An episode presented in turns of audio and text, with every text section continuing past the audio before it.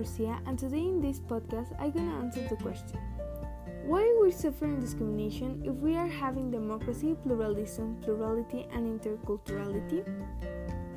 First of all, this is my opinion, and if you have a totally different opinion, that's okay, but you have to respect my opinion about this thing.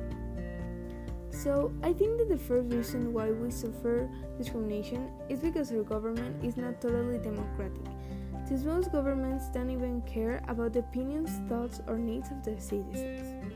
The second reason is that not all cities or towns have plurality and don't take into account the opinions of the citizens. The third reason is that not all citizens accept other people from other cultures or countries because those who live in that city or country since they were born feel superior or better compared to the people who come from other places or from other countries. I also think that exists discrimination because many people aren't educated correctly.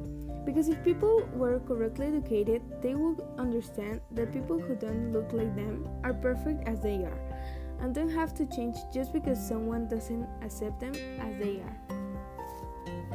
American Psychological Association says that discrimination is a public issue, and according to the 2015 Stress in America survey, people who say they have faced discrimination rate their stress levels higher on average than those who say they haven't experienced discrimination.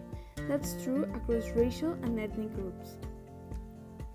Also, the newspaper Vox says that thousands of people report job discrimination to the government each year, and employers are rarely held accountable.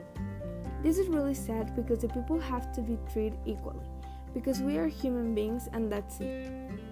Thank you for your attention and see you the next time.